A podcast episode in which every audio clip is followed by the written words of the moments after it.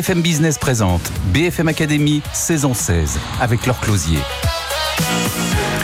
Bonjour à tous et bienvenue dans la BFM Academy saison 16. Je suis ravie de vous retrouver pour cette nouvelle étape d'élimination. Ils étaient plusieurs centaines à envoyer leur dossier pour la BFM Academy, une quarantaine à passer les castings dans toute la France. Six ont été sélectionnés par un jury régional et désormais ils ne sont plus que cinq. Éric Lebrusque Dismo a quitté l'aventure la semaine dernière.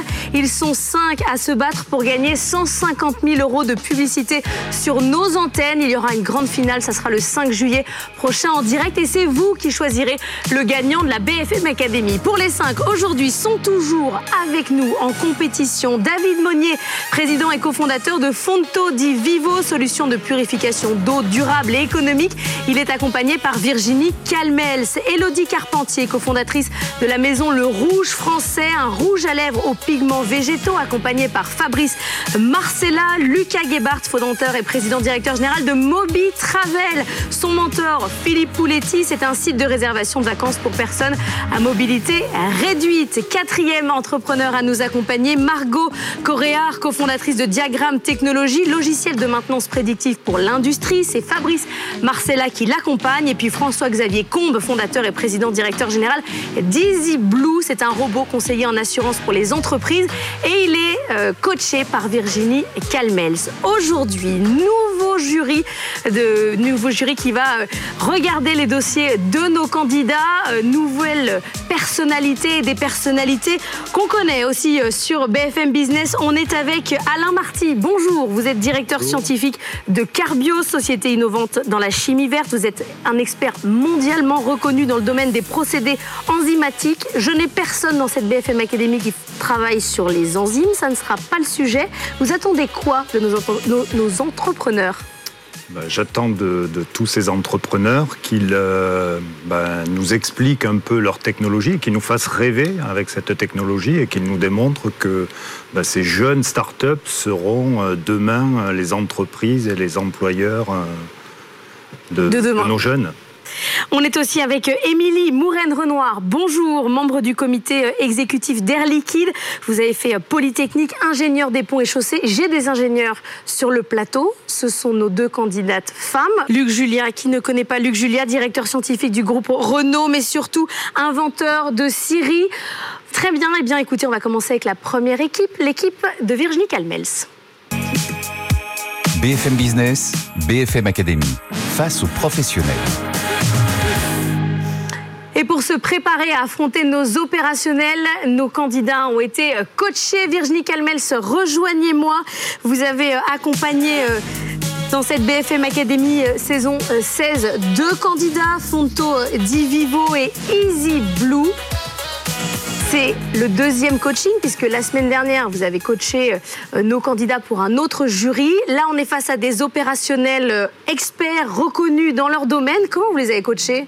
Je pense que vous allez le voir, mais euh, j'ai senti David qui était beaucoup plus à l'aise en fait que face aux investisseurs, qui était aussi la première émission, et François Xavier qui maîtrise bien euh, son sujet. Donc, euh, on a vraiment partagé ce qui pouvait être des questions que vous allez leur poser probablement, ou en tout cas ce qu'on se pose, voilà tout, leur processus d'élaboration du, du produit, et puis les clients bien sûr, le marché, la capacité à à monter à l'échelle, comme on dit euh, en bon français, et, euh, et surtout derrière euh, montrer leur innovation, parce que chacun porte une réelle innovation très technique dans, avec Fonto des Vivo, et puis très IA et, et, et, tech avec EasyBlue. Eh bien, le premier candidat va nous rejoindre, Fonto di Vivo, David Monnier. Vous avez passé le casting à Niort, créé une solution qui permet de fabriquer 2 litres d'eau potable par minute avec de l'eau sale. Bonjour David. Bonjour. Est-ce que vous avez fait une liste de questions techniques difficiles? Euh, Non, je ne sais pas si je réussirai à répondre à toutes les questions techniques difficiles, mais on verra. Vous vous sentez prêt? On découvre les images de votre coaching et ensuite il va falloir pitcher. Bon David, on se retrouve aujourd'hui pour faire un petit débrief euh, déjà de notre euh, magnifique euh, Prime face aux investisseurs. Et puis on va évidemment préparer maintenant le prochain Prime, celui qui va être face aux opérationnels. Comment tu débrieferais? Bon alors, tu m'avais dit, faut pas être poète, j'ai essayé de pas l'être. Et j'ai l'impression quand même que les gens sont un peu hermétiques au fait que nous sommes un business. Ils, ils, veulent me voir comme un poète peut-être. Non, mais est-ce que c'est pas toi Est-ce que c'est pas toi qui en fait, euh, dans tout ce que tu portes, on sent que tu as l'humanitaire chevillé au corps Oui, oui. Bah alors peut-être que c'est ça. Alors ça, ça, ça va être difficile de travailler mon image parce que c'est, enfin, c'est moi quoi. Donc euh, euh, ça va être un handicap qu'il va falloir surmonter. J'ai l'impression. Face aux opérationnels, il faut absolument que ton message soit plus percutant et que tu mettes en avant vraiment ce qu'est ton innovation et aussi qu'elle répond euh, à cette urgence, mais surtout à cette belle mission qui est d'éviter la mortalité.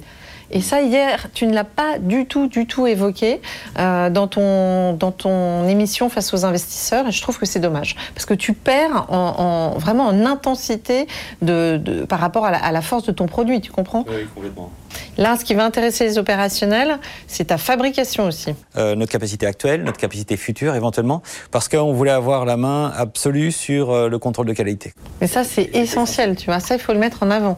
Euh, c'est c'est de la production française, avec un coût peut-être probablement plus élevé, mais une production française qui sort des usines de Vendée et qui va partir partout dans le monde. Donc vous comprenez bien que le packaging, le design, il a été pensé pour des palettes, pour du transport, pour pouvoir bien s'emboîter et être livré. Ça, tout ça, c'est vraiment des éléments que tu dois mettre en avant face aux opérationnels. C'est impératif.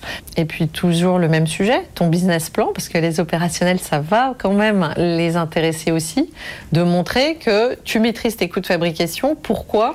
Pour à terme, dans un prix fixé hein, pour que ce soit acceptable pour une ONG ou un gouvernement, dans ce prix-là qui est en fait ta contrainte, c'est une de tes contraintes majeures. Tu es parti du prix, tu, comprends bien que c'est l'inverse du modèle du luxe. Hein. Peut-être qu'il faut être plus incisif, il faut que tu ailles plus là dans ta vision du produit, ce qu'il apporte, euh, et, et cette notion de long terme, moi, elle me plaît énormément. Voilà pour le coaching de David Monnier avec Virginie Calmels. David, c'est à vous, je vous laisse face au jury. Bonjour. Alors c'est simple, vous prenez un seau, vous allez à la rivière, vous remplissez euh, votre seau, vous plongez notre purificateur d'eau Risa à l'intérieur du seau, vous pompez, vous filtrez et vous buvez immédiatement l'eau qui sera purifiée de toute la pollution biologique, virus, bactéries essentiellement. Alors vous allez me dire ça sert à quoi? Ça sert euh, à donner euh, l'accès à l'eau potable pour tous et partout dans le monde. Euh, dans l'autonomie et aussi dans la dignité. Et puis euh, Virginie me le rappelle toujours, David, il faut absolument que tu le dises, ça sert à sauver des vies. Et effectivement, il y a 5000 personnes qui meurent tous les jours euh, d'ingérer de l'eau impropre à la consommation.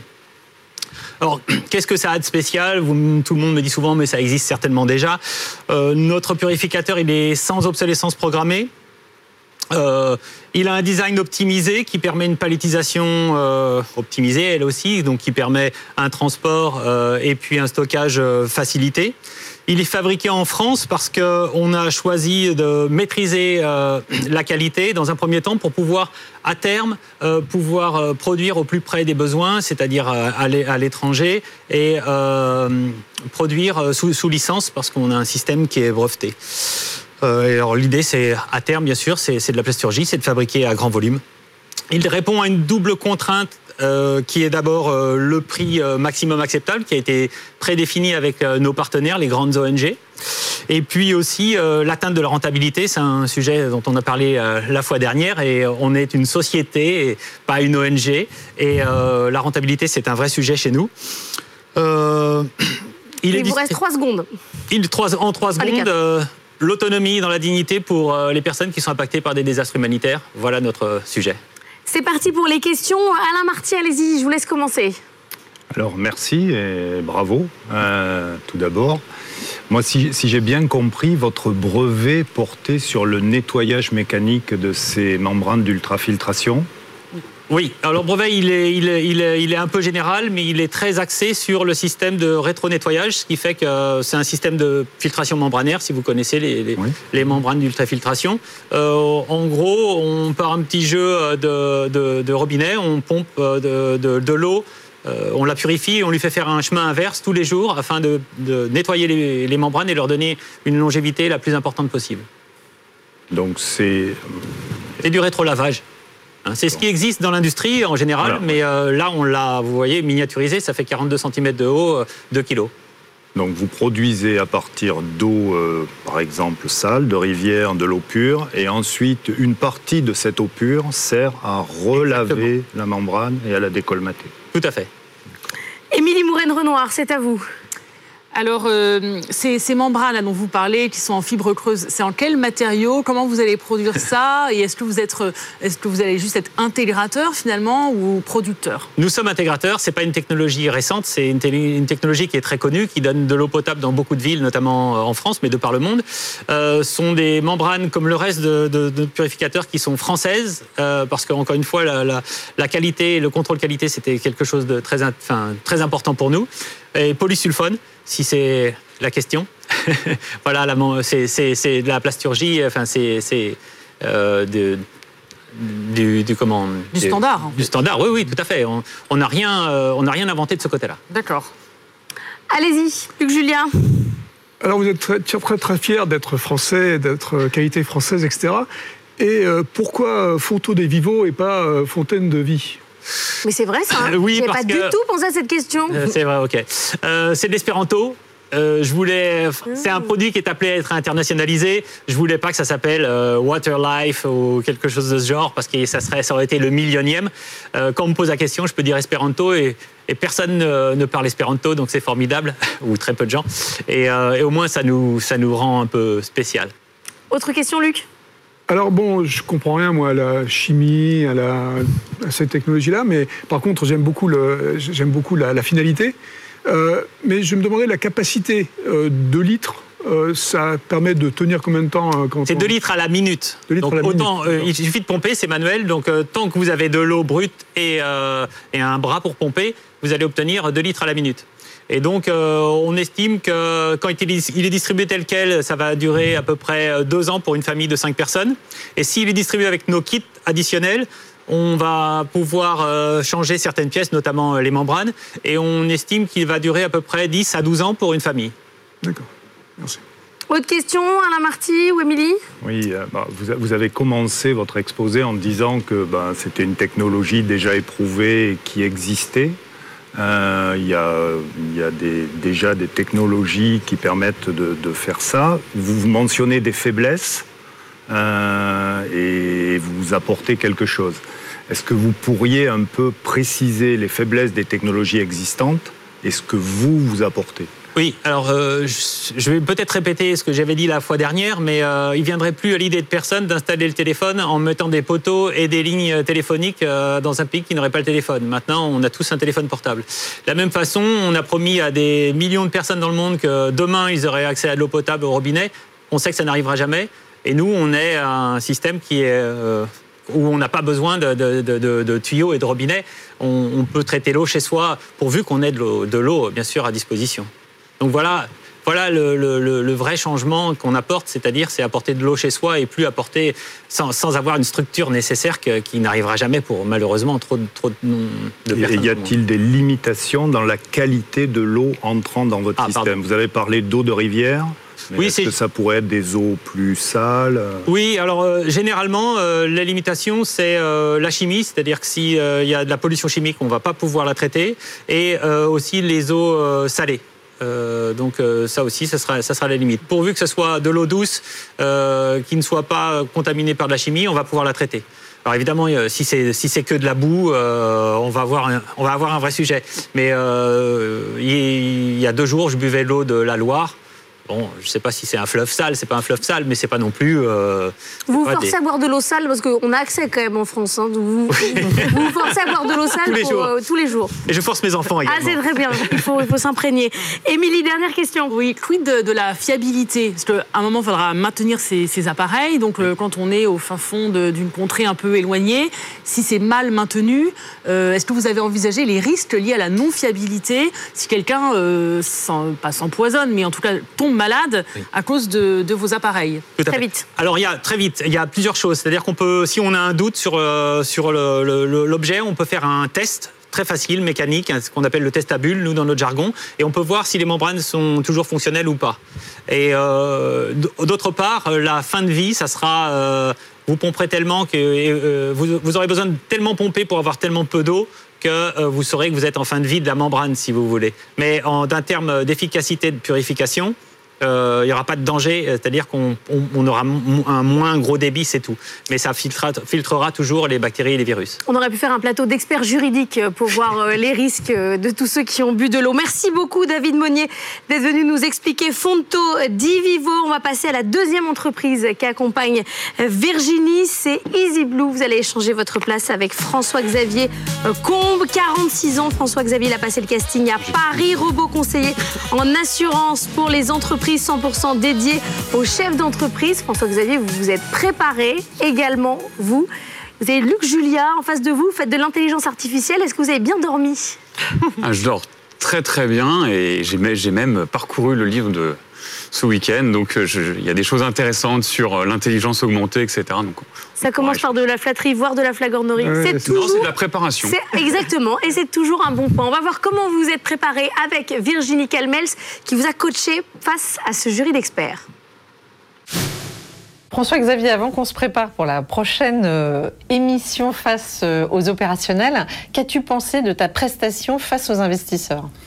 Bah, j'ai trouvé que ça allait super vite. Euh, j'ai pas eu beaucoup de recul. Euh, j'ai essayé de répondre le plus spontanément possible. Écoute, on va regarder ensemble. Tu es totalement à l'aise, tu es dans ton business, c'est très clair. J'ai du mal à, à me débriefer en fait du truc. Parce que moi, je l'ai trouvé très fluide. Euh, c'est pas un sujet facile. Tu as bien montré que tu étais une entreprise tech. Ouais, Voilà. ça j'avais bien Tu- retenu le oui, message mais je pense c'est, ouais, que c'est important. Face aux opérationnels, il va vraiment falloir euh, répondre sûrement à un champ de questions assez large. Donc plus tu es court, plus tu vas pouvoir aussi adresser. Voilà. Plus on est long dans une réponse, plus mécaniquement tu fermes ta capacité à expliquer toutes les facettes de ton business. Notre ambition, c'est de, convaincre des centaines de milliers d'entrepreneurs d'adopter la solution et d'adopter Henri. Donc il y a quand même un vrai souci de, de monter à l'échelle, euh, qui est opérationnel sur toutes ces dimensions. R&D, comment mon produit est capable en, en termes digital de monter. C'est-à-dire qu'il va s'auto-alimenter. Plus tu vas avoir de clients, plus tu vas performer dans ce que tu vas offrir à tes clients. Euh, face aux opérationnels, je pense que ce qui va être intéressant, c'est tes clients. Bien parler de tes clients, euh, bien parler de tes partenaires, marquer euh, comment tu vas. en fait, moi, ce qui m'avait intéressé quand on avait échangé la première fois, c'est comment se répartit ta masse salariale. 60% de nos ressources sont consacrées à la R&D finalement. Quand on prend la masse salariale, quand on prend la masse des investissements, c'est ça. Toi, tu es sur de la tech, tu es justement sur cette montée à l'échelle, tu es justement sur ce fait que ça va... Au contraire, plus tu vas avoir de clients, plus tu génères de, de- de la force de ton propre contenu. Vraiment, c'est important que, que tu expliques bien euh, comment tu répartis tes coûts, comment tu répartis tes structures euh, ressources humaines. Voilà. Faut ouvrir le capot. Hier, on est resté sur euh, le marché de l'assurance, que les, voilà, les contrats. Là, il faut que tu ailles dans le, tu ouvres le capot. Derrière euh, Henri, en quoi Henri n'est pas copiable, en quoi Henri n'est pas attaquable, en quoi Henri répond à toutes les problématiques et se nourrit chaque jour davantage. C'est une entreprise de tech et d'ailleurs, tes ressources humaines, elles sont plutôt là et pas là. Comme ça, on comprend Oui, on tout de suite que tu n'es pas juste un courtier. Voilà. Sinon, euh, le courtier en assurance, euh, on n'a pas l'impression que c'est une immense innovation. François-Xavier, vous êtes fin prêt face à notre jury. Vous avez 1 minute 30 pour pitcher. Alors on vit une époque formidable. En pleine pandémie, 2020 était une année record de, de création d'entreprises en France. 45% des 16-25 ans euh, disent qu'ils ont envie de monter leur boîte. Quand on est chef d'entreprise, alors c'est une aventure formidable, mais on, est, on a vraiment plein de choses à faire. Il y a une grosse charge mentale. Il faut s'occuper du juridique, de la banque et évidemment des assurances. Les assurances, c'est souvent la dernière roue du carrosse. Donc les petites entreprises, les TPE, c'est quand même 3 millions de- d'entreprises en France, sont souvent mal assurées ou pas assurées. Sur mon chemin, il y a trois ans, j'ai croisé la route de Lucas, qui est un jeune entrepreneur marseillais, qui euh, revenait d'un voyage en Afrique. Il a attrapé un parasite. Et en fait, en quelques mois, il a été mis complètement KO. Il avait 10 000 euros d'épargne. Il a consommé son épargne. Il a perdu son appartement. Et il m'a dit cette phrase. Si j'avais su ce qu'était que l'assurance prévoyance, si on m'avait dit que je pouvais me protéger, je l'aurais fait. EasyBlue, c'est exactement ce qu'on fait. C'est une boîte de tech. On a créé Henri, donc un robot conseiller, dont la première mission est de prévenir l'entrepreneur des risques qui l'entourent quand il, quand il monte sa boîte. Évidemment, quand on monte sa boîte, on prend des risques, mais c'est pas la peine de prendre tous les risques. Et ensuite, Henri, dans une expérience digitale, va chercher les meilleures combinaisons d'assurance pour s'en protéger. Voilà. Donc aujourd'hui, nous, notre ambition, c'est d'accompagner toute cette génération et particulièrement les jeunes créateurs d'entreprises pour sécuriser leur parcours et les aider vraiment à se concentrer sur, le- sur leur business. Alors, on va commencer avec les questions d'Émilie. Émilie Mourenne-Renoir, il est à vous. Alors, donc vous n'êtes pas euh, assureur vous-même, hein. finalement vous faites un peu un benchmark d'autres euh, d'autres assureurs et vous prenez une marge par-dessus, j'imagine, euh, les tarifs de- des autres assureurs. Alors comment ça se passe du coup? Est-ce que ça coûte plus cher pour les, les clients que vous servez euh, C'est pas un problème? Est-ce que cette marge est durable dans le temps? Alors en fait, on- nous, on, est, on, on prend le, le fonctionnement du marché. Et aujourd'hui, aucun assureur ne fait de distribution directe. Donc tous les assureurs fonctionnent par des distributeurs qui soient courtiers, agents généraux. Et donc c'est ce que nous sommes, nous sommes un courtier. Et donc nous, notre robot va aller chercher effectivement à comparer différentes offres dans une grande bibliothèque pour trouver la- l'assurance la plus adaptée au risque qu'on a identifié. Luc Julien. Chatbot? Chatbot, mais pas que. Il y a arbre de décision, des algorithmes propriétaires qu'on a montés, avec qui s'articulent sur deux pans. Le premier, c'est d'abord le scoring du risque. Comment, pardon pour l'anglicisme, mais comment on score le risque du client selon son métier, On selon évalue, la taille de son entreprise, selon qu'il a des effectifs ou pas, qu'il exporte. Et puis ensuite, un algorithme qui va aller chercher la bonne offre pour la mettre en correspondance avec le. D'accord, mais revenons sur le chatbot. Donc. Oui. Parce que c'est ce qui va être l'interface entre euh, la personne qui va, faire, qui va poser les questions, qui va avoir les, les besoins, et puis euh, toute votre, votre arbre de décision qui est dessous. Mais ce chatbot, donc, comment, comment il va? Euh, Henri, donc. euh, En- Henri, Oui. aujourd'hui, Henri, il est né en octobre 2020, donc il est encore jeune. Donc aujourd'hui, on l'améliore en permanence. Donc on a vraiment dans l'itération. La nouvelle version va sortir d'ailleurs dans quelques jours. Et on a aussi, euh, pour assister Henri, notre service client euh, avec un chat, là pour le coup en live, avec des conseillers euh, qui sont à Paris et qui sont là pour assister le client quand il a besoin. Ok, donc corollaire, c'est combien de pourcentage d'Henri, combien de pourcentage des conseillers humains? En fait, aujourd'hui, quand un chef d'entreprise est accompagné par Henri sur le parcours, il est autonome à plus de 60% de A à Z. Ça veut dire qu'on le prend, on comprend son risque, il va souscrire, et c'est un gros critère de différence, il va sortir avec son attestation d'assurance. En, moins, en, allez, en 7-8 minutes, 60% d'autonomie, c'est c'est un score qu'on suit beaucoup et qui est plus fort que quand il vient tout seul sur la plateforme et qui va juste piocher un produit d'assurance pour assurer juste sa RC Pro. Et comment on mesure euh, si un chatbot va bien? Ben, Quand il va pas dire n'importe quoi. Ah, Euh, donc on lui pose va- des questions, on- comme bah, chez le petit. C'est ce qu'on est censé faire, oui. D'accord. Allez-y, Alain Marty, c'est à vous. J'avais un peu une question en, en suivant. Euh, C'est euh, quel, quel est le pourcentage d'acceptation d'un dossier sans intervention humaine? En fait, c'est ce que j'ai dit. À partir du moment où votre métier est éligible, que vous êtes euh, dans notre scope de métier, puisque nous, on a vocation à élargir. à- vous savez qu'il y a énormément de métiers. Aujourd'hui, on a 14, euh, quatre- plus de 400 métiers embarqués avec Henri. À partir du moment où vous êtes dans ce scope-là, plus de 60% de- d'autonomie, vous allez souscrire en toute autonomie avec, avec le robot. Après, euh, il y a un taux, le taux augmente puisque le reste des ventes, il se fait euh, en avec l'assistance de notre, de notre service client. Émilie, une autre question? Alors moi aussi je suis allée sur votre site. Ah, Personne ne m'a appelé non plus, mais en même temps, je ne suis pas du tout allée jusqu'au devis, donc je ne m'en suis pas inquiétée. Et je me suis dit, bon, l'interface est assez euh, user-friendly. Est-ce que vous avez pensé à faire levier là-dessus pour euh, peut-être euh, associer d'autres services que les entreprises pourraient, dont elles pourraient avoir besoin en plus Oui. de l'assurance? Oui, en fait, euh, nous, notre vision, c'est qu'on rentre dans un moment où l'entrepreneur va de plus en plus être assisté. Donc, c'est un peu l'entrepreneur augmenté. Nous, quand on ouvre le moteur, on a une API et on peut se brancher à des services tiers. Donc, déjà, on le fait avec des, néobanques, on le fait avec des banques. Et demain, nos clients, puisqu'on on converse beaucoup avec eux, nous demandent déjà des services de facturation, de compta qui soient branchés directement sur nos services. Luc Julien, dernière question. Je reviens sur l'IA rapidement. Euh, donc, euh, combien d'ingénieurs IA dans l'entreprise aujourd'hui? Aujourd'hui, on a 60% de nos ressources qui sont consacrées à la recherche et développement. Et pendant deux ans, euh, ça, ça a pris deux ans pour faire naître la première version d'Henri. Donc, euh, ils, sont, euh, ils sont quatre. 4. Ok, merci. On va vous laisser euh, le temps, Luc Julia, Alain Marty, Émilie Mouraine Renoir, de noter euh, nos candidats, de réfléchir déjà euh, à la suite, puisque c'est une émission d'élimination. Ils sont cinq aujourd'hui dans la BFM Academy. Ils doivent être quatre à la fin de l'émission, puis trois, puis un, évidemment, à gagner. Vous avez découvert l'équipe de Virginie Calmels. Dans un instant, on va revenir sur celle de Fabrice Marcella avec Margot Coréard, cofondatrice de Diagramme Technologie, et Elodie Carpentier, cofondatrice de la maison Le Rouge français. BFM Academy, vous ne bougez pas, on revient sur BFM Business. BFM Business présente BFM Academy saison 16 avec leur closier. BFM Academy saison 16, on se retrouve, on continue les éliminations. Ils sont encore 5 en compétition. Vous avez découvert l'équipe de Virginie Calmels il y a quelques instants. C'est au tour de Fabrice Marcella de venir défendre ses poulains. Fabrice, rejoins-nous.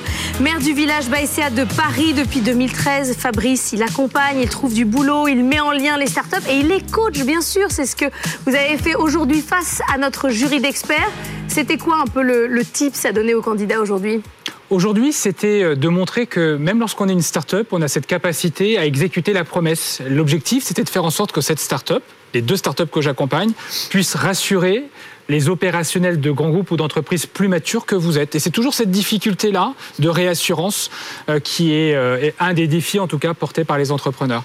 Vos candidates vont pitcher dans un instant devant Luc Julia, directeur scientifique du groupe Renault, spécialiste de l'intelligence artificielle, inventeur de Siri, Émilie Mouraine Renoir, membre du comité exécutif d'Air Liquide, et devant Alain Marty, directeur scientifique de Carbios. Carbios est une société innovante de chimie verte. On va accueillir votre première candidate, Margot Coréard. Bonjour, 35 ans, casting à Lille, euh, diagramme technologie, logiciel de maintenance prédictive pour surveiller en temps réel toutes les machines industrielles, détecter les anomalies, les pannes. Margot, vous allez euh, pitcher euh, dans un instant. Vous êtes ingénieur, Margot, face à des experts dont une partie est ingénieur. Également, un moment euh, Stimulant. spécial, stimulant. Et ben, on va regarder votre coaching tout de suite. Bonjour Margot. Bonjour Fabrice. L'objectif aujourd'hui, c'est de te préparer à, à la rencontre Mhm. des opérationnels. Mais avant ça, Ouais. moi j'aimerais qu'on revisionne les images de ton intervention face aux investisseurs. Ça te convient? Ouais. Allez, on y va. Hop. Aujourd'hui, dans l'industrie, il y a une véritable pénurie de techniciens de maintenance et les pannes, ça coûte très cher. C'est plus de 200 000 euros de l'heure en moyenne. Ce qui fait que les équipes sur le terrain sont aujourd'hui Alors moi j'ai trouvé ça très bien de démarrer par là Ouais. où ça fait mal, hein, par la douleur. Avec les investisseurs, certes, il a fallu les rassurer, mais aussi les Mhm. faire rêver. Et maintenant, il va falloir euh, euh, montrer ta capacité Mhm. à exécuter ta promesse. On travaille pour des grands groupes Ouais. qui ont euh, voilà, plusieurs dizaines, voire centaines d'usines dans le monde. Donc notre idée, c'est vraiment de travailler euh, dans une usine et d'être déployé par la suite euh, au sein de ces mêmes clients. Mais comment tu rassures sur la robustesse de ta solution? Tu vois, c'est pas tout à fait la même chose de connecter ta solution à une usine versus euh, un grand Mhm. nombre d'usines. Une fois qu'on a fait le modèle d'une machine, on peut déployer largement. Souvent, dans les autres usines, c'est des machines similaires. Donc là, c'est très simple de déployer puisque les modèles sont déjà définis. Après, à chaque fois qu'il y a une nouvelle machine, on doit euh, voilà, venir paramétrer nos algorithmes en fonction. Et ça, nous, on a euh, voilà, une équipe de data scientists en interne qui s'occupe justement de, de faire ça. Il faudrait que je vois comment je peux présenter ça de façon euh, ouais, percutante. Oui, de, de manière à rassurer effectivement ta Ouais. capacité à passer à l'échelle. Mhm. Euh, et ça nécessite peut-être des investissements en matériel ou pas. C'est plutôt de l'investissement homme, le temps de paramétrage. Il faudra, à mon avis, appuyer l'organisation que tu imagines mettre Oui. en place pour ces cycles de vente longs. Il y a une première approche conseil, j'imagine, au- auprès de, de tes futurs clients.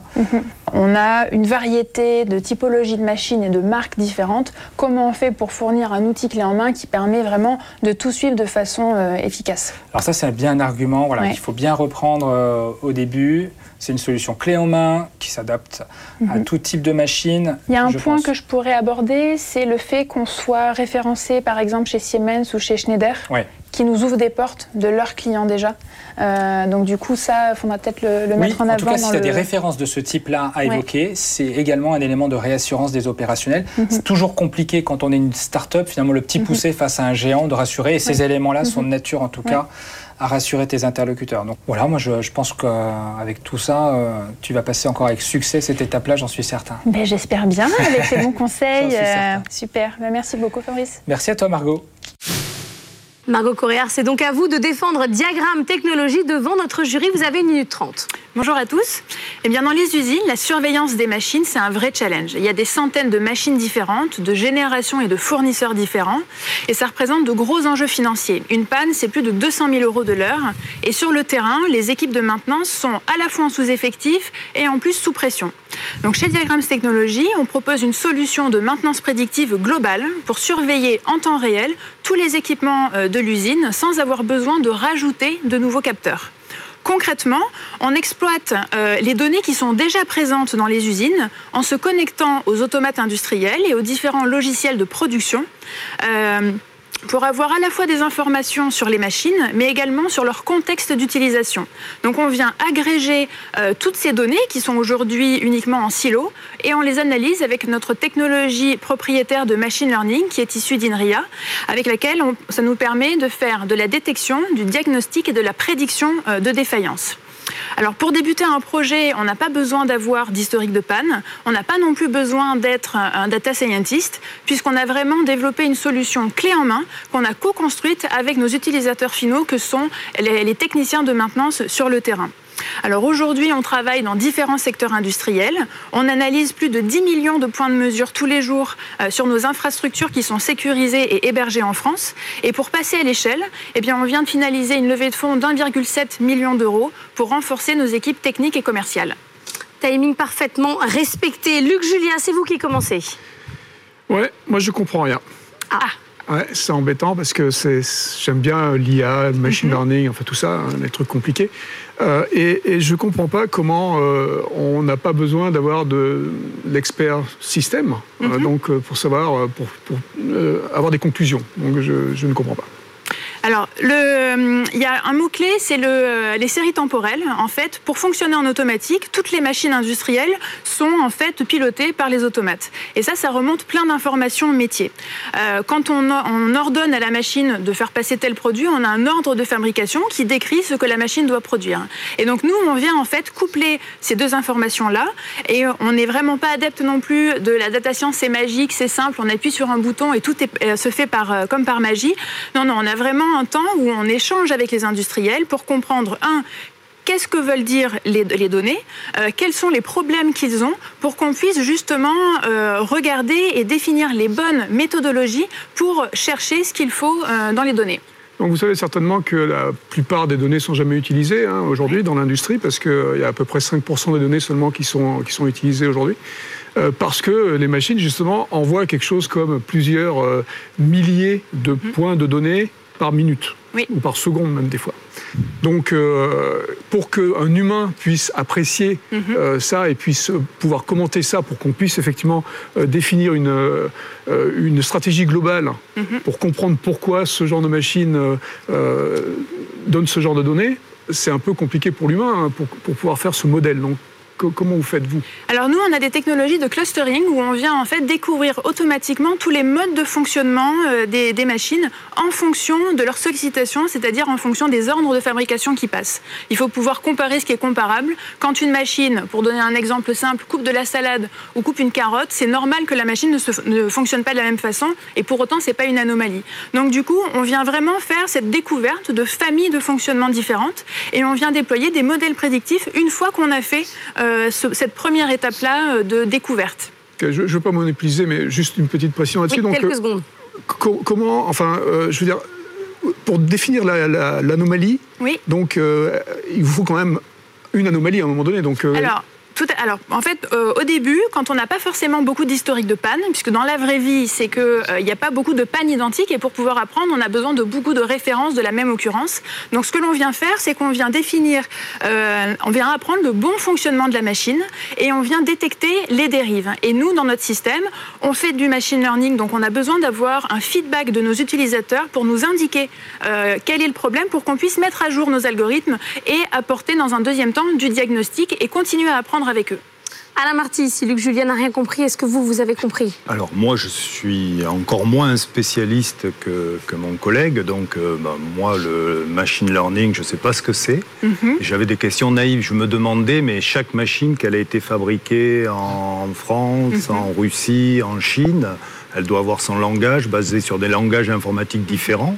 Et comment vous appréhendiez ça? Et comment vous n'aviez pas besoin de connaître la fonction de la machine?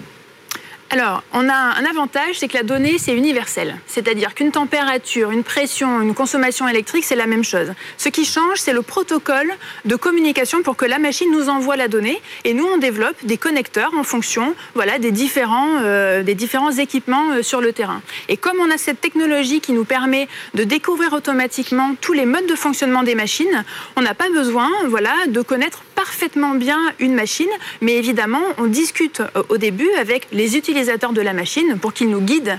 L'idée, c'est vraiment de faire un peu une approche hybride pour à la fois capitaliser sur la connaissance des experts et venir nous les aider à, aller plus loin et à découvrir le fonctionnement des machines et, les idées à, avoir, ce que l'œil humain ne peut pas voir.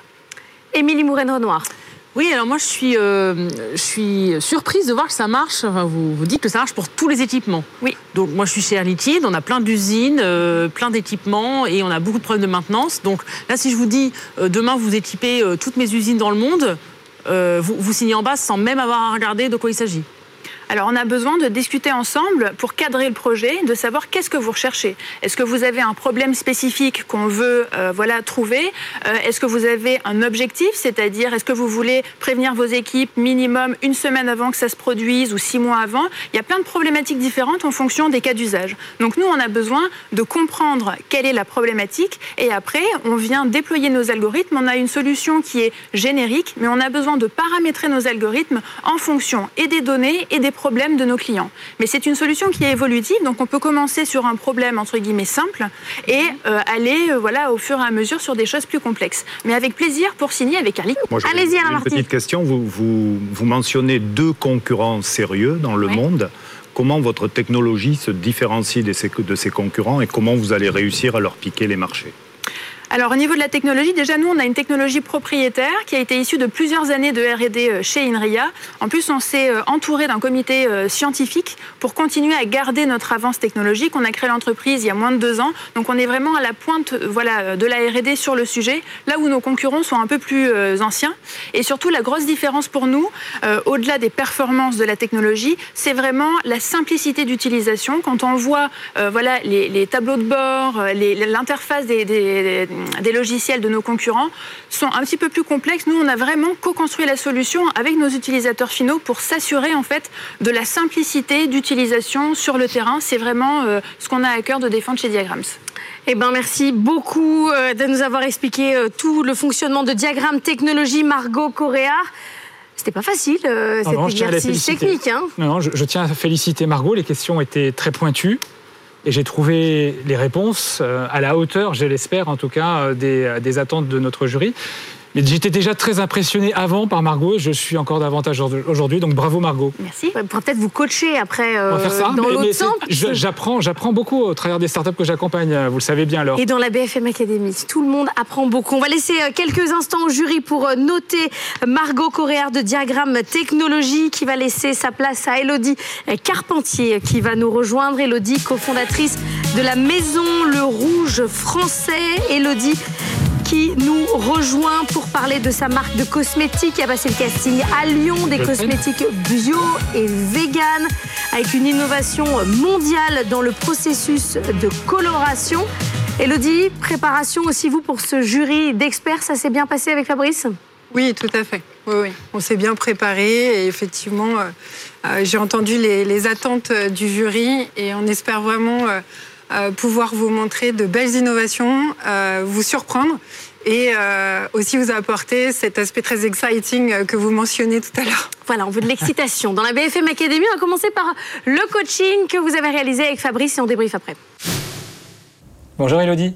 Bonjour Fabrice. Aujourd'hui, on va se préparer à affronter les opérationnels. Très bien. Et pour faire ça, pour s'y préparer, ce que je te propose, c'est aussi de s'appuyer sur euh, sur ta première prestation et de regarder euh, ce qu'on peut améliorer, ce qu'on peut aller chercher Mhm. Hein, pour euh, rassurer nos opérationnels. Tout était bien bien raccord, on croyait à ton produit et ça c'est des éléments sur lesquels tu peux capitaliser face aux opérationnels. De nouveau, c'est de montrer ta capacité à faire. C'est pas uniquement une promesse, c'est pas un concept, tu sais exécuter. La question à laquelle tu dois répondre, euh, c'est pourquoi tu fais les choses. Après, c'est le quoi, c'est quoi le produit que tu proposes et enfin, c'est le comment tu le fais. Accès plus euh, B2C ou B2B parce que c'est vrai quand on présente les produits, c'est pour le consommateur final, là face aux industriels, ils peuvent être potentiellement intéressés par la partie licensing euh, ou très process biotech. On a en face de nous des opérationnels en fait qui sont des éclaireurs au sein de leur entreprise. Ils ont euh, cette innovation ou open innovation qu'ils portent, chacun d'entre eux, pour euh, finalement transformer les entreprises et penser autrement et s'inspirer finalement de choses qui ne sont pas directement liées à leur métier pour pouvoir le réinterpréter dans le leur. Et c'est un peu ce que tu exprimes, toi. Exactement si je me mettais dans les, dans les chaussures de- de- des opérationnels, c'est comment tu gères, l'avant-vente. Donc, tu vas parler de, de tous tes canaux de distribution, donc l'acquisition de tes clients, donc la vente et l'après-vente, en fait. Comment tu gères euh, les retours éventuellement euh, produits, euh, une, une- une satisfaction ou une éventuelle insatisfaction client. Comment tu gères cette relation-là? Surtout que c'est un, un point fort euh, du rouge français d'avoir aussi euh, une fidélisation par le, le repeat business où on répète en fait la- l'acte d'achat chez le même client. Tes relais de croissance, donc tu as démarré avec le rouge à lèvres. Ouais. Dans le contexte de crise qu'on a vécu, tu as développé de nouveaux produits. Aujourd'hui, tu es implanté en France et à l'international. On démarre à l'international. Ben, Là, l'objectif, c'est vraiment de se déployer de Bah, manière plus ça- importante. Voilà, il faut, il faut les projeter euh, après avoir fait la preuve du concept en France, Voilà. que ça marche. Bah, il faut que tu les amènes euh, également sur ta capacité à aller à l'international et comment tu vas à l'international? Il faut juste que tu saches bien répondre à la question de comment euh, tu, tu vas euh, exécuter finalement. Les 1 million cette année, Ouais. 2 millions l'année prochaine et, et 3. Donc ça, il faut que tu l'aies bien en tête. Voilà, Ouais, Elodie, en tout cas, voilà, moi j'ai hâte d'y être euh, Ouais. et j'ai aucun doute euh, sur le fait que ça se passera bien euh, lors de cette étape. Voilà pour votre coaching avec Fabrice. Elodie, vous avez 1 minute 30 pour pitcher pour le rouge français. Bonjour à tous. Aujourd'hui, on va parler science, on va parler industrie. Donc, euh, je vais vous parler des produits de la maison Le Rouge Français, qui est une maison de maquillage. Euh, donc, on a développé euh, des innovations process en formulation, mais aussi en packaging. Euh, et donc, on a aujourd'hui des produits qui sont euh, des rouges à lèvres, des eyeliners, toute la panoplie de maquillage qui intègre une innovation mondiale qui est la coloration végétale. Donc dans, dans la partie euh, industrielle, euh, vous devez savoir que effectivement, euh, pour euh, créer une innovation, il faut aussi avoir un, marché, une application. Aujourd'hui, je suis, je suis face à des grands dirigeants de, de cellules de recherche et de développement et de cellules industrielles. On a eu la chance de développer des innovations mondiales qui est la coloration végétale. Donc ici, dans ces fioles, vous voyez par exemple la garance, qui est une plante tinctoriale, donc qui a des propriétés colorielles, mais aussi bénéfiques pour la santé. Donc on est aussi sur de l'extraction euh, biotech, euh, enzymatique par exemple, donc on utilise aussi les enzymes. Euh, et pour l'autre comment dire partie qui est le packaging, on est sur une innovation aussi puisqu'on est sur du biosourcé végétal.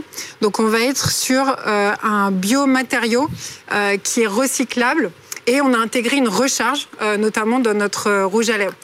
Aujourd'hui, en termes de preuve de concept, elle est réalisée. On est sur un full déploiement. Euh, on a déjà plus de 200 000 euh, consommateurs qui sont convaincus par nos produits et c'est toute voile à l'international. Donc on correspond vraiment aux attentes du bio, du vegan et aussi de l'innovation biotechnologique puisque je suis ingénieure en biotechnologie et j'ai travaillé plus de 10 ans dans l'industrie. Merci beaucoup, Elodie. Je disais en- au début d'émission, il n'y aura pas de sujet enzyme, Alain Marty, mais en voici un, en fait. Je dis n'importe quoi. Heureusement, c'est pas moi l'expert. hein. Bah, D'ailleurs, ça, bah, ça m'amène peut-être à ma première question. Oui. C'est euh, donc euh, toute votre innovation est basée sur euh, des plantes. Et donc ça, les gens comprennent que c'est vert. Et puis après, vous avez dit il faut extraire. Et donc moi, je me posais la question de comment c'était extrait. Donc là, il y a l'enzyme, donc ça attire tout de suite mon, mon attention. Et j'aimerais en savoir plus sur la manière dont ces colorants sont extraits. Est-ce qu'ils sont extraits de manière verte? Donc aujourd'hui, on est vraiment sur des, innovations mondiales qu'on a brevetées, avec euh, cinq brevets qui protègent aussi bien les formules que les process. Donc effectivement, on est sur des procédés euh, nouvelle génération, donc vertes comme les procédés de biotechnologie. Euh, mais on est aussi avec des partenariats académiques dans la région PACA, sur Marseille, pour pouvoir aussi encore aller plus loin, investir en R&D et développer des process d'extraction de CO2 supercritiques. Euh, donc on est aussi bien dans la partie effectivement fermentation enzymatique que les nouvelles générations CO2 supercritiques où euh, voilà, on utilise par exemple le CO2 de, euh, de, euh, de Coca-Cola, etc. Autre question ou pas? Euh, Je peux faire le oui. tour et revenir vers vous, Oui, bien sûr, pour vous laisser réfléchir. la réflexion. Alain Marty, Émilie Mouraine-Renoir, c'est à vous. Alors, euh, moi déjà, je pense qu'il y a un énorme marché. Donc là, sur le- la demande, j'en suis euh, très convaincue. Euh, même pendant le Covid, on dit souvent, ah, pendant le Covid, on se maquillait plus, etc. Bon, moi, je pense plutôt l'inverse, que pendant, on fait tellement de, de contrôle, etc. C'est quand même agréable d'avoir un petit peu de rouge à lèvres. Donc, à mon avis, bon, marché euh, et demande énorme. Mais en termes de, quelles sont les différences avec un, un rouge à lèvres, par exemple, euh, je dirais entre guillemets classique, issu de la, de la pétrochimie, pas en termes de, de composants. Je comprends bien que là, c'est c'est bio, c'est vegan, mais en termes de euh, confort apporté, de tenue, euh, de, de tout, quoi. Donc effectivement, avec la pandémie que nous avons traversée, euh, l'industrie euh, du maquillage a été euh, voilà un peu bousculée. Mais c'est vrai que aussi en sortie de pandémie, les attentes des consommatrices sont différentes. On sort vraiment sur cette tendance, ce nouveau besoin d'avoir des produits sains pour la santé avec des propriétés bénéfiques et aussi effectivement le, le, rebond lié à le lipstick index qui est très connu euh, voilà en, en sortie de crise. Euh, donc euh, voilà sur on va dire l'environnement.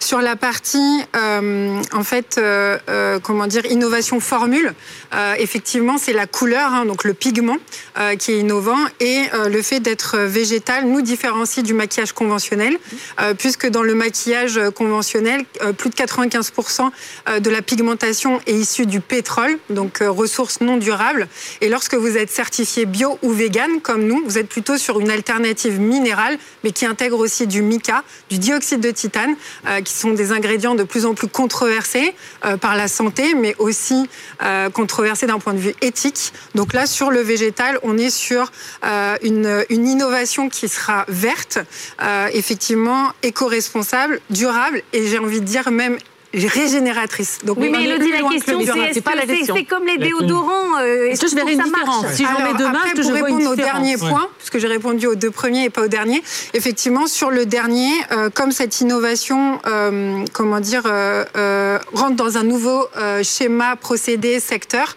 on a développé des process dédiés euh, de contrôle de teinte, de tenue, de texture, donc les 3T, avec des contrôles qualité euh, et des process dédiés de formulation.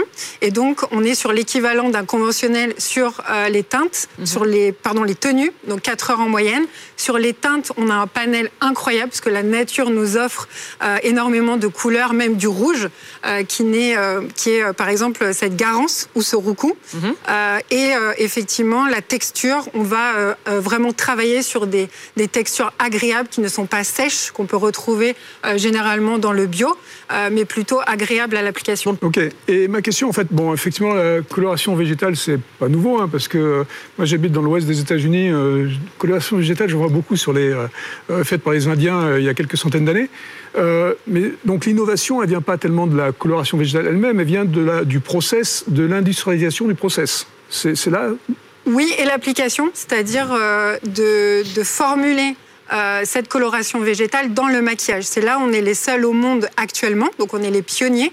Euh, mais c'est vrai qu'on s'inspire euh, de ce qui était utilisé il y a des millénaires. Vous l'avez évoqué, par exemple le roucou en Amazonie, les peaux rouges, hein, c'est ce qui a donné le nom aux peaux rouges, ou même Cléopâtre, une des plus belles femmes au monde, soi-disant, se sublimer les lèvres avec la garance.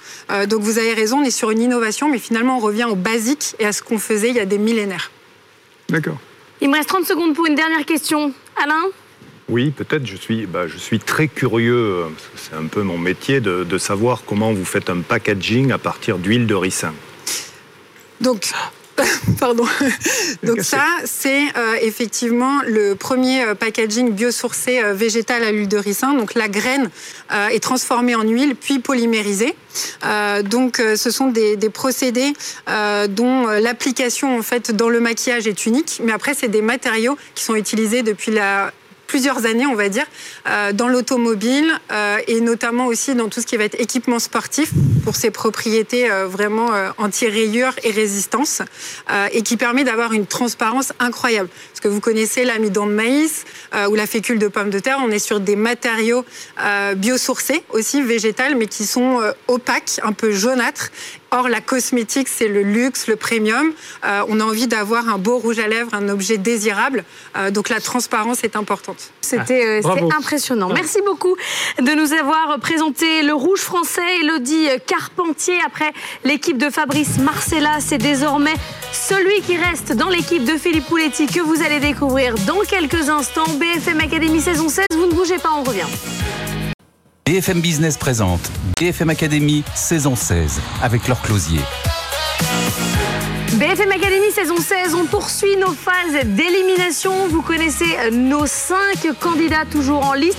Quatre ont déjà pitché devant notre jury d'experts. David Monnier, Fonto de Vivo, solution de purification d'eau durable et économique. François-Xavier Combe, Easy Blue, robot conseiller en assurance pour les entreprises. Margot Coréard, Diagramme Technologie, logiciel de maintenance prédictive pour l'industrie. Et Elodie Carpentier, la maison, euh, le rouge français, rouge à lèvres aux pigments végétaux. On est toujours avec nos trois jurys, euh, nos, des jurys techniques, techniciens, experts. Luc Julien, inventeur de Siri, directeur scientifique du groupe Renault. Émilie Mouraine Renoir, membre du comité exécutif d'Air Liquide. Et Alain Marty, directeur scientifique de Carbios. Et c'est le moment de découvrir le candidat de Philippe Pouletti. Philippe, venez me rejoindre. Philippe qui est aussi... euh, un homme technique, un expert, l'homme de Carmat, cofondateur du fonds euh, Truffle spécialisé dans les biotech. Philippe, vous n'avez plus qu'un seul candidat. Vous avez perdu la semaine dernière Éric Lebrusque d'Ismo. Vous avez donc coaché, vous avez eu tout votre temps pour vous concentrer euh, sur Lucas Guébard de Moby Travel. Ça s'est bien passé? Bah, je crois que ça s'est bien passé. Moi, je suis assez impressionné par euh, Lucas, hein, qui a 23 ans. Et ce que je regarde, moi, dans une entreprise, dans un entrepreneur, c'est au-delà de la bonne idée de départ. Est-ce que cette entreprise pourrait devenir un leader français, européen, mondial en 10 à 15 ans? Est-ce que l'entreprise peut avoir un fort impact sur la vie des gens? Je crois que vous le verrez, l'impact est majeur. Est-ce que l'entreprise, au-delà du départ, peut résister à la concurrence des plus gros euh, qu'elle? Et enfin, est-ce que l'équipe tient la route pour exécuter un business plan offensif? Donc, Vous avez répondu oui à tout ça? Ah bah, c'est au jury de répondre. Moi, je suis convaincu. Bien sûr, vous n'influencez personne. On va accueillir Lucas Gebhardt. Bonjour, 24 ans, effectivement. 23 ou 24 ans 23 et demi?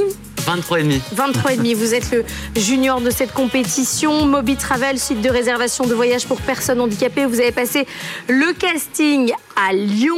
On va regarder votre coaching avec Philippe et vous pitcherez après. Bon, Lucas, euh, bah, bravo. Un deuxième sur six devant le jury des investisseurs, c'est bien.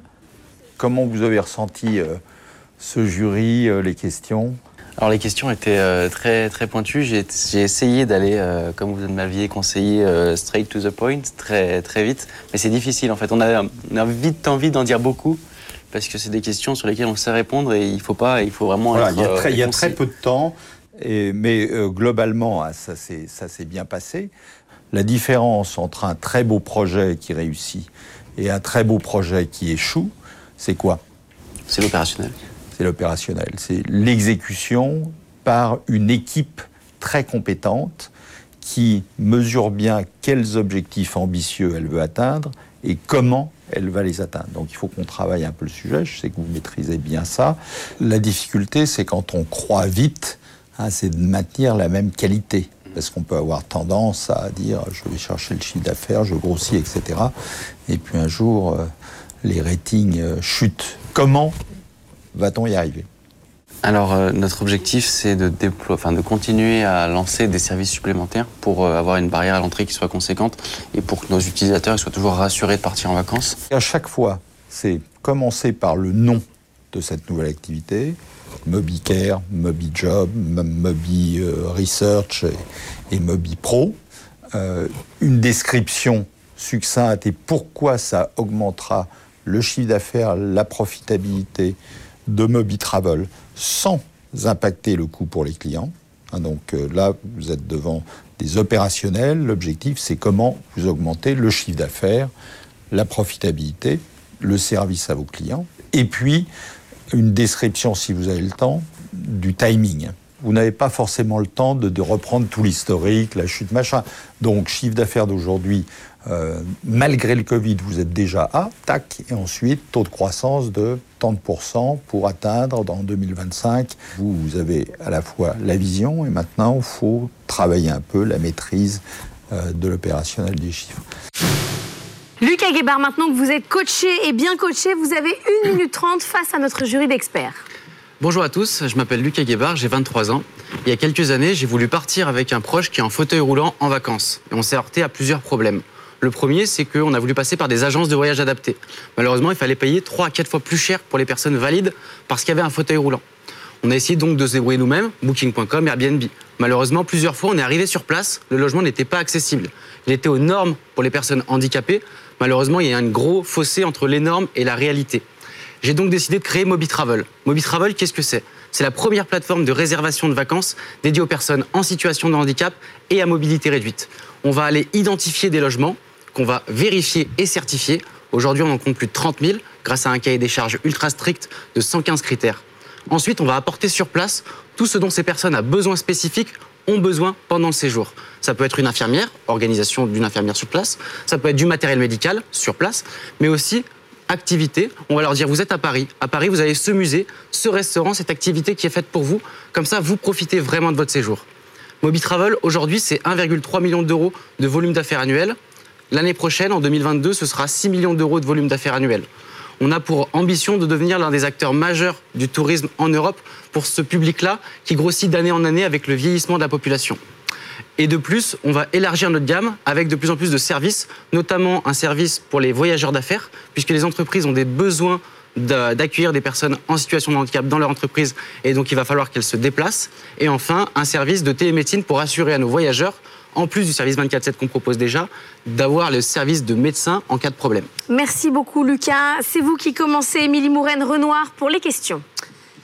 Alors, euh, bon, merci, c'est évidemment une, excellente idée et je crois qu'il y a une demande très forte. Mais alors, vous parlez pas mal de, euh, de, personnes à mobilité réduite, mais bon, le handicap, ça ne se réduit pas aux personnes qui sont en, fauteuil roulant. Alors, quand vous allez identifier sur un site des, euh, des chambres d'hôtel et autres qui sont accessibles aux, personnes en fauteuil roulant, bon, certes, mais est-ce que vous allez pouvoir euh, envisager tous les types de, de handicap hein? Il y a des malvoyants, enfin, je ne vais, pas vous faire la liste de, de, tous les handicaps possibles. Comment vous allez faire en sorte pour adresser tous ces, euh, tous ces handicaps et toutes les demandes un peu euh, spécifiques qui sont requises par ces, ces personnes handicapées? Il se trouve qu'on a voulu exclure personne, donc dans notre label, on a plus de 115 critères, mais ils prennent en compte les quatre types de handicap moteur, visuel, mental et auditif. Aujourd'hui, dans les faits, c'est les personnes qui sont à mobilité réduite qui ont le plus besoin que les logements soient adaptés. Une personne malvoyante, ce qui compte, c'est plus l'accompagnement que le lieu en, tant que tel. Donc on a 5% de notre clientèle qui sont des personnes malvoyantes, des personnes malentendantes, mais c'est vraiment pas du tout notre cœur de métier. Toutefois, on a décidé quand même de les inclure dans notre label pour classifier les lieux de façon homogène. D'accord. Et votre barrière d'entrée, en fait, euh, une fois que vous aurez donc votre, un peu, c'est une base de données, hein, de, c'est ça finalement la barrière d'entrée euh, pour que d'autres ne, copient pas votre idée et vous, euh, vous détrônent? Alors pas que, justement, c'est pour ça qu'on travaille sur tout un tas de services additionnels. Aujourd'hui, on a une base de données que personne n'a, 30 000 établissements vérifiés, certifiés. On, a, on est les seuls à apporter le matériel médical et les aides médicales, tout ça gratuitement pour les personnes en situation de handicap au même prix. En fait, vous payez le même prix si vous venez chez MobiTravel que si vous alliez chez Booking.com ou Airbnb avec tous les services en plus. Et on ajoute de plus en plus de services, notamment notre service de télémédecine sur lequel on est en train de travailler avec euh, plusieurs équipes pour pouvoir justement avoir des barrières à l'entrée pour que les gros, même si Booking.com veut vérifier tous ses logements demain, eh ben, il ne pourra presque jamais faire ce service-là. Luc Julien. 30 000 logements vérifiés. Où? Aujourd'hui, on a 70 pays On a des logements vérifiés dans plus de 70 pays. Comment on les vérifie? On a nos ambassadeurs, en fait, c'est un marché très communautaire. Donc en France, c'est nous et nos clients qui vont vérifier le logement. Comme sur Waze, ils vont aller vérifier le logement. À Montpellier, ils vont aller vérifier l'hôtel pour nous. Par contre, à l'étranger, on, ne pouvait pas y aller, on n'avait pas de clients. Donc on a décidé de passer par des agences de voyage locales, ce qu'on appelle des réceptifs, qui sont allés l'année dernière pendant le confinement vérifier les lieux pour nous, parce qu'il y avait un petit peu de temps libre de leur côté. Donc la mise à l'échelle se fait par euh, des partenariats avec ces, euh, ces, euh, agences. Oui, on, a, on travaille avec des réceptifs dans plus de 70 pays aujourd'hui qui vont aller vérifier les lieux pour nous. Et quand on compare avec un Airbnb, par exemple, euh, vous avez 30 000 logements vérifiés. Airbnb a combien de logements? J'ai- je sais pas, je connais pas les chiffres d'Airbnb. Aujourd'hui, on a 30 000 logements, ça suffit à notre marché francophone. Euh, L'idée demain, c'est de continuer de développer Mobitravel. Et comme on est une plateforme, il va falloir de plus en plus de logements, mais aussi de plus en plus de clients. Donc le tout devra grossir ensemble. Excellente réponse. On ne parle jamais de la concurrence. On ne sait pas, on n'est pas au courant. Euh, excellent, Lucas. Je vois que on progresse. Si, si. On dit toujours la concurrence. Je ne sais pas, je ne les cite pas. Il faut que je la connaisse pour la- l'attaquer. Oui, oui, c'est vrai. Mais après 16 euh, saisons, euh, en général, c'est ce qui se passe. Alain Marty, c'est à vous. Donc on, on dit souvent que les idées les plus simples sont les meilleures. hein. Donc votre idée me paraît simple et efficace. Euh, 1,3 million de chiffre d'affaires en 2019.